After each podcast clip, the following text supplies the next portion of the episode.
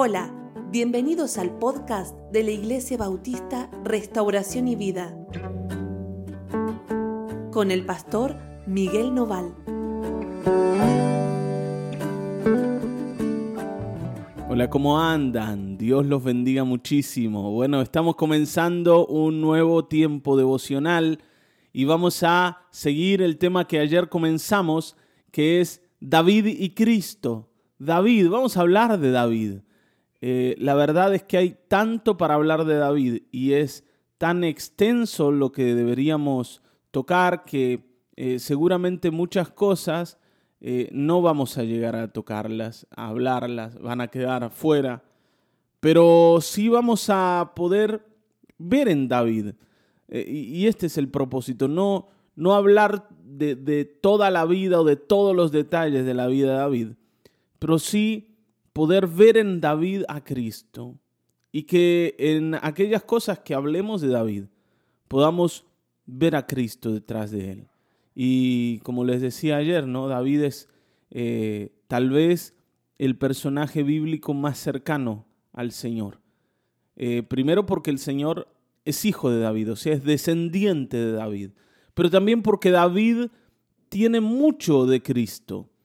Y David era un hombre que miraba al Señor. Así que hoy eh, tratemos de acercarnos a David con, este, no con esta idea, con este pensamiento. Descubrir a Cristo en él. Amén. El devocional de hoy particularmente se llama La unción de los favorecidos y lo vamos a encontrar, ¿no? Al texto eh, para nuestra lectura en el capítulo 16 de Primera de Samuel a partir del versículo 14. Así que bueno, si lo tenés ahí, vamos a leer juntos. Dice, el espíritu de Jehová se apartó de Saúl y le atormentaba un espíritu malo de parte de Jehová. Y los criados dijeron a Saúl, He aquí ahora un espíritu malo de parte de Dios te atormenta. Diga pues nuestro Señor a tus siervos que están delante de ti, que busquen alguno que sepa tocar el arpa para que cuando esté sobre ti el espíritu malo de parte de Dios, Él toque con su mano y tengas alivio. Bueno, ayer hablábamos de Saúl y decíamos que Saúl era el rey al que Dios había desechado. Dios había dejado de querer a Saúl en el reino y en el trono de Israel. Saúl era un hombre rebelde, era un hombre que hacía las cosas a su manera y Dios había decidido correrlo y ya había ungido al nuevo rey, al que iba a venir, que era David. Ahora, por supuesto, esto no fue algo inmediato. David fue ungido, pero él no fue inmediatamente hecho rey. Sabía que Dios lo había escogido, pero tuvo que esperar y tuvo que ocupar un lugar de servicio antes de poder liderar al pueblo. Y esto es muy importante. Nosotros debemos entender que antes de poder guiar a alguien, de mandar, de liderar, yo tengo que aprender a servir. Si yo no puedo servir, si yo no puedo obedecer, no puedo mandar. Nadie va a ser un buen líder si antes no fue dirigido y se dejó dirigir. Está bien, ¿no? Se dejó dirigir y puso su corazón en esto de la obediencia. Entonces David, a pesar de que tiene sobre sí la unción del Señor, y el Espíritu de Dios está con él, sin duda, él se dedicó a servir y esto es lo que vamos a ver. ¿En qué contexto? Bueno, en este. Saúl era atormentado por un espíritu y esto venía de Dios. O sea, Dios lo iba a oprimir a Saúl y le iba a hacer la vida imposible. No lo iba a dejar gobernar tranquilo. El Señor mismo se encargaba de molestar a Saúl. Y uno dice, ¿cómo puede ser? ¿Cómo Dios va a enviar un espíritu malo? No, Dios no hace eso. Eso viene del diablo, de Satanás. Dios no lo puede hacer. ¿Por qué? Y no, porque de Dios solamente vienen buenas cosas. Bueno, hermanos, lee la escritura y te vas a dar cuenta que el que oprimía acá a Saúl con un espíritu malo era Dios, no era Satanás. Ahora, ¿de dónde salía este espíritu malo? Es otra cosa pero era Dios el que lo enviaba, era Dios el que utilizaba al espíritu malo para molestar a Saúl. ¿Por qué Dios quería hacer eso? Bueno, porque Saúl era el enemigo. No era amigo. Estaba sobre el trono, pero era el enemigo. Y antes de quitarlo, lo iba a empezar a humillar y lo iba a empezar a oprimir. Está bien, ¿no? E iba a utilizar a Saúl como alguien que iba a terminar formando a David. Y esto es importante. Dios unge a un muchacho, pero así como estaba, no podía todavía ser rey. Él necesitaba formación y esa formación se la va a dar el tipo malo, el al que Dios quiere sacar del medio, pero que tiene mucho todavía para enseñar. Así que va a tener que hacer lo que tiene que hacer con David. Y lo va a hacer desde un problema, desde el sufrimiento, desde, vamos a decir, la necesidad. Y por eso David va a terminar delante de Saúl. Los criados de Saúl, los siervos de Saúl, le recomiendan que venga alguien que toque música, porque la música va a hacer que ese malestar que él tiene se vaya. Y Saúl dice, respondió a sus criados, buscadme pues ahora alguno que toque bien y traédmelo. Ojo, ¿no? No me van a traer un desafinado. no me van a traer uno que recién empieza, que no le, no le da la nota. La idea, es, la idea es mejorar, no agravar la situación. Hay hermanos que sienten que como es para el Señor hay que hacerlo de cualquier forma. Hacemos como venga total, el Señor recibe todo. No, escúchame, está bien, ¿no? Este no es el Señor, es Saúl, pero así todo eh, hay que hacerlo bien, hay que tratar de hacerlo bien. Por supuesto que eh, la perfección no está dada en lo que ejecutamos, sino en el corazón de quien ejecuta. Pero eh, eso no quiere decir que vamos a dar cualquier cosa. Porque siempre de un corazón correcto aparece algo correcto. Si yo sé que soy un desastre para cantar, ¿está bien? Si yo sé que soy un desastre para tocar, bueno, no trato de aplicar para el grupo de adoración. Tal vez el Señor me haya dado un don muy útil en otra área de la, de la iglesia. Algunas personas quieren cantar a toda costa. ¿Por qué? Y porque esto es mi sueño, pastor. Pero no se trata de que la iglesia le cumpla el sueño a usted. ¿Está bien? Lo que se, se trata de que juntos le demos al Señor algo.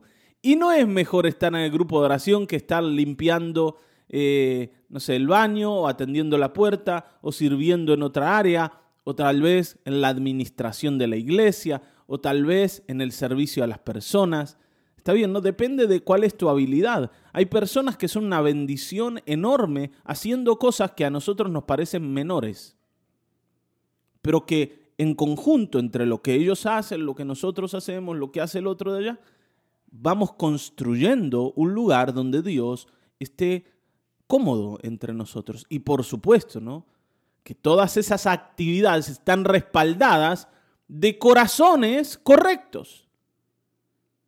No sé si te das cuenta. Hay hermanos que dicen, ah, no, pero los que están en la plataforma son más importantes que los que están abajo. No, mentira. No es verdad, para nada es verdad. Ni tampoco quiere decir que sea un privilegio estar en la plataforma y sea una deshonra estar limpiando alguna cosa en la iglesia, por favor.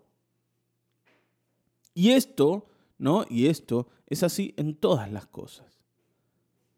A veces nosotros sentimos que hay rangos, está bien, ¿no? Que hay niveles y competimos por alcanzar los mejores niveles o tener los más altos rangos. Y eso en el Señor no es así. Ahora, lo que sí es así es que yo tengo que ser utilizado en aquello que el Señor me ha dado habilidad. Si yo no tengo habilidad para cantar, bueno hermano, no cante, no se, no se preocupe por cantar. Si el Señor no le ha dado habilidad, el Señor sabe por qué no. Pero le ha dado habilidad en otra cosa y en eso sí tiene que servir. ¿Me entiende, no? Así que acá había que buscar a alguien que toque bien. Entonces uno de los criados respondió diciendo, he aquí yo he visto a un hijo de Isaí de Belén que sabe tocar y es valiente y vigoroso, y hombre de guerra, prudente en sus palabras y hermoso, y Jehová está con él. Qué bárbaro, ¿no? Todo lo que había visto este criado en, en David. De pronto, de pronto, hermanos, David se vuelve visible. ¿Se acuerdan que ayer hablábamos de que eh, Samuel había ido a la casa del papá de David y le había preguntado, ¿son todos estos tus hijos? No, no tenés ningún otro. Porque entre esta gente no está el, el elegido de Dios. Isaí dice, sí, sí, hay un chico más, ahí está, con las ovejas. Nadie se acordaba de David. Ahora, de pronto, una vez que Dios lo eligió, una vez que Dios lo miró, parece que ahora todos, todos veían a David y veían en David cosas que antes nadie había visto. Está bien, ¿no? Y no es que David a partir de la elección de Dios había cambiado. Está bien, seguramente la elección de Dios había cambiado cosas en David. Pero David venía construyendo una vida y un carácter apropiado delante de Dios. De la misma manera, David había también practicado y se había dedicado a saber tocar instrumentos. Eh, y, y llegaba el momento.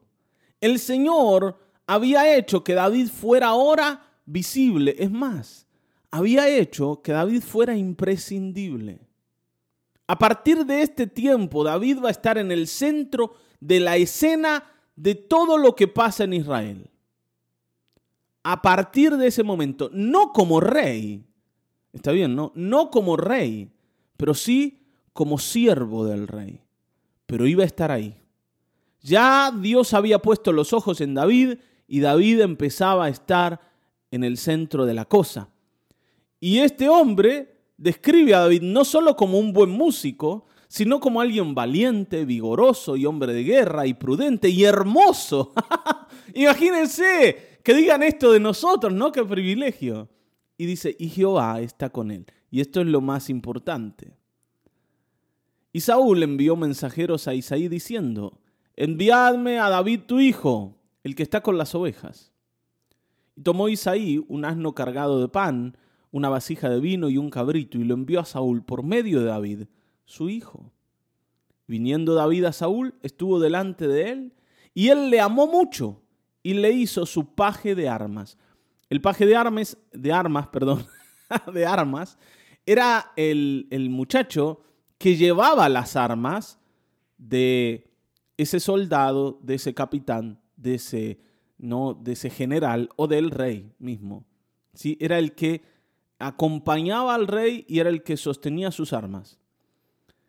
Y Saúl envió a decir a Isaí, yo te ruego que David esté conmigo, pues ha hallado gracia en mis ojos. Entonces cuando el espíritu malo de parte de Dios venía sobre Saúl, David tomaba el arpa y tocaba con su mano, y Saúl tenía alivio y estaba mejor, y el espíritu malo se apartaba de él. Ahora, me llama la atención lo siguiente, no es que al, al tocar David, Saúl mejoraba o se iba olvidando de lo que le pasaba, sino que dice que el espíritu malo se apartaba. No es solamente una mejoría en, en cómo se siente Saúl. Vieron que a veces uno, no sé, está con un dolor de muelas y tiene un dolor tremendo, pero se empieza a distraer con algo y entonces uno empieza a olvidarse un poco del dolor a pesar de que el dolor sigue ahí. Está bien, ¿no? Hay dolores, ¿no? que no te dejan concentrarte en ninguna cosa. En este caso no era eso lo que pasaba, que Saúl se iba olvidando de eso que sentía, sino que de veras el espíritu malo salía del medio al oír tocar a David. O sea, y, recuerden que este espíritu viene de Dios, o sea que la unción de David, el favor que hay sobre David, la gracia que hay sobre David, venía también y tocaba a Saúl y le apartaba todo eso que Dios había enviado para oprimirlo. Hermanos, esto pasa con aquellas personas que son del Señor. De pronto llegan a la vida de alguien, a la casa de alguien, y producen algo por solo estar allí. Pero no es por ellos, está bien, ¿no? No es por lo lindo que son, ni como dice, por lo bello, ¿no? O los hermosos que son, ¿eh? aunque alguno de ustedes puede decir, ay sí, el Señor me hizo como David hermoso. y bueno, está bien, está bien que te la creas un poquito, ¿no? ¿Eh? Está muy bien. Ahora, eh, cuando digo esto, no hablo de nosotros por, por, cómo somos, por cómo nos vestimos, por lo lindo, lo bello, sino porque lo de Dios, lo de Dios en nosotros, empieza a tocar a los demás, impacta a los demás. Por eso esta unción que había sobre David, este perfume, para decir así, que había sobre David, que era un perfume espiritual, empezaba a ser sentido por la gente que se acercaba a David. Lo de Dios era evidenciado en David porque había algo especial en él. Y hacía que la gente empiece a sentirse mejor. ¿Te das cuenta? Y por supuesto, ¿no? Cuando David tocaba, lo hacía de una manera muy especial.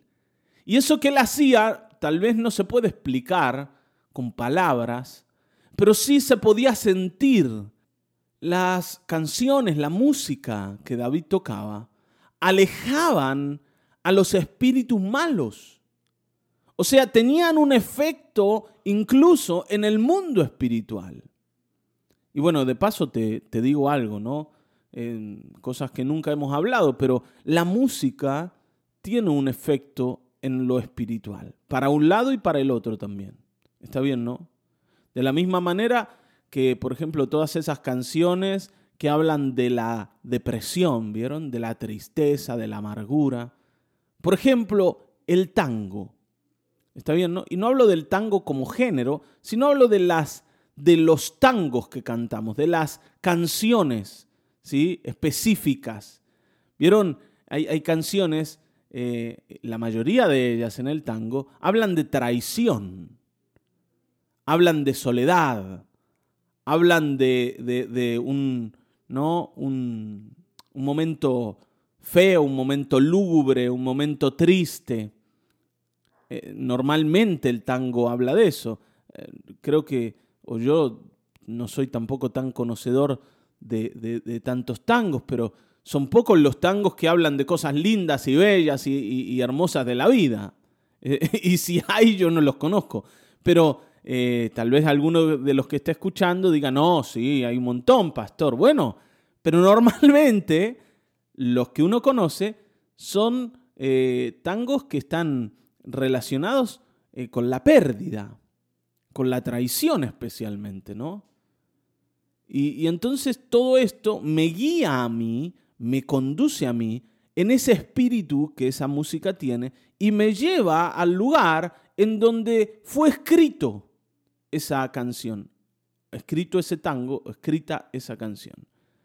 Y estar allí a mí me hace sentir lo que sentía quien la escribió. No sé si te das cuenta. Y esto no lo hablo solo con, con el tango, lo hablo en relación a cualquier tipo de música. La música tiene como un espíritu colocado sobre ella. Está bien, ¿no? No hablo de un demonio, hablo de que hay una intención, está el espíritu de la persona que lo escribió. El arte tiene este poder. El arte tiene este poder. Lo mismo eh, eh, un cuadro. Está el espíritu de la persona allí. La intención, lo que estaba sobre la persona. Por eso hay, hay veces que uno mira, no sé si te ha pasado, a mí me ha pasado, de mirar ciertos cuadros y ser como chocado por, por lo espiritual del cuadro. Y no estoy hablando de si tenía un símbolo satánico o cualquier otra cosa, no hablo de eso. Hablo, a ver si me entendés, hablo de que el arte de alguna forma está conectado a lo emocional y a lo espiritual de la persona. La música de la misma forma. Entonces, la música de David trasladaba la realidad espiritual de David a quien la oía. Y por eso, en el mundo espiritual, las cosas se movían. Así que cuidado con la música que escuchas. vieron que cuando uno está deprimido, ¿qué escucha? Y escucha canciones depresivas. Escucha canciones terribles, ¿no? Eh, escucha canciones que, que hablan de lo que te pasa. Y entonces uno parece que se mete más en el pozo y dice, ay, sí, ¿cómo, ¿cómo es verdad lo que dice esto? Porque es lo que a mí me pasa. ¿No? La otra vez fuimos al médico y estábamos ahí esperando ¿no? que la atiendan a Laura para hacerse un chequeo y había una mujer ¿no? que estaba ahí escuchando. ¿no? Era el psicólogo. Estaba el psicólogo, Laura tenía que llenar el psicofísico para entrar a estudiar. Y entonces había una mujer esperando, ¿no? Y, estaba así encorvadita y con la música del teléfono a todo lo que da. Y estaba escuchando Pimpinela, ¿vieron? me engañaste, me mentiste, ¿no? Estaba escuchando esto de ¿por qué no te vas con ella? Y, ¿para, ¿para qué venís? No te quiero más. Y uno... y todas esas canciones horribles que hablan de traición y que hablan ¿no? de cosas espantosas. Perdón si te gusta Pimpinela, tal vez eh, está bien, no te guste cómo cantan, pero no me vas a negar de que las canciones son horribles. está bien, ¿no? Si alguno se ofende, disculpe, no es mi intención. Lo que quiero decir es que uno escuchaba lo que estaba escuchando la mujer y miraba a la mujer y te dabas cuenta qué le pasaba. Evidentemente, el marido la había engañado. No había otra, no había otra posibilidad. Todas las canciones er, eran iguales. La, playlist de ella eran canciones que hablaban de lo que le pasaba, seguramente. Y así somos. Ahora, cuando David tocaba, llevaba su espíritu, llevaba su, ¿no? su realidad espiritual a los demás. Y esto pasa también cuando hablamos. ¿Está no? Cuando vos hablas, le das al otro lo que vos tenés. Cuando hay una persona amargada, nunca te va a decir, hola hermano, ¿cómo anda? Qué lindo verlo. Dios lo bendiga, tenga ánimo. No. lo que te va a decir es parecido al cambalache. ¿no? Este mundo siempre fue y será una porquería. ¿eh? Eh, las cosas van mal, esto es un desastre, no hay nada que lo arregle, estamos perdidos, mejor que nos muramos todos. Está bien, ¿no? ¿Para qué intentás? ¿Para qué querés? ¿Para qué probás si todo va a salir mal? Al final de cuentas, los únicos que ganan acá son los chorros, los malos. Está amargada la persona. Y entonces te va a tirar su amargura a vos. La gente te traiciona, te deja solo, vos le das ¿no? Eh, la mano y se toman el codo y después te, te hacen mal y te dañan y nada sirve. Y así, según lo que le pase a la persona, te lo va a tirar encima. El depresivo te va a tirar su depresión. El enojado te va a tirar su enojo. El amargado su amargura. Está bien, ¿no? De la misma manera que la persona que está llena de fe te va a llenar de fe. Por eso cuida a quién, cuidá, ¿no? A quién estás oyendo. Una persona legalista te va a tratar con ley. Y no hay otra manera. Y uno dice, bueno, pero eh, yo esperaba recibir otra cosa. Bueno, pero si estás delante del amargado, te va a amargar. No hay forma de que te llene de fe el amargado. Así que cuidémonos. Eh, de alguna forma, Saúl sabía que necesitaba un David. ¿Por qué? Porque necesitaba a alguien que crea, necesitaba a alguien que esté lleno de Dios, necesitaba a alguien que no viva lo que él estaba viviendo para que lo arranque, lo arrastre de la situación en la que estaba y lo lleve a otra realidad espiritual. El favor de los ungidos de Dios. ¿Está bien, no? O la unción de los favorecidos de Dios te va a tocar. Y si vos sos alguien que tiene lo del Señor, bueno, dedícate a dárselo a los demás, porque los, los demás necesitan eso. Necesitan eso. Por eso cuidado con las palabras. Está bien, ¿no? Cuidado con las palabras, porque las palabras contienen espíritu. Por ejemplo, una persona que ve a otra, ¿no? Se encuentra, y con esto termino, se encuentra en la carnicería o en la panadería o por la calle, ¿no? Eh, con barbijo, ¿no? Por supuesto.